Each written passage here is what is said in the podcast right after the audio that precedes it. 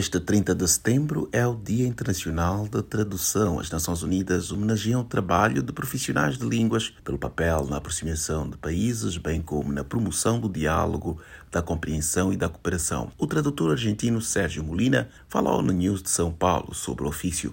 O seu portfólio, mais de 100 obras, incluindo o clássico Dom Quixote de Miguel de Cervantes, que recebeu o prémio Jabuti Tradução em 2004.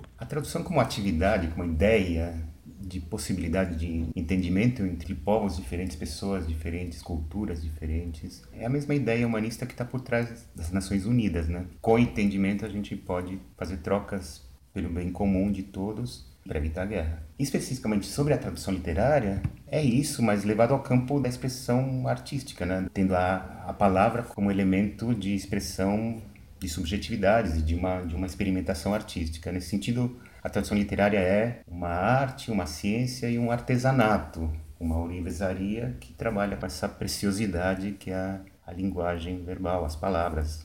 A celebração do Dia Internacional de Tradução foi adotada há cinco anos pela Assembleia Geral a resolução ressalta o papel dos profissionais do ramo, que promovem a conexão de nações e a paz, a compreensão e o desenvolvimento. O alvo é ajudar a acelerar o progresso global e a fortalecer a paz e segurança mundiais. Na ONU, o multilinguismo é considerado um valor fundamental e um princípio fundador da organização. O 30 de setembro já era conhecido pela festa de São Jerônimo, um tradutor da Bíblia. Da ONU News em Nova York, Eleutério Gavan.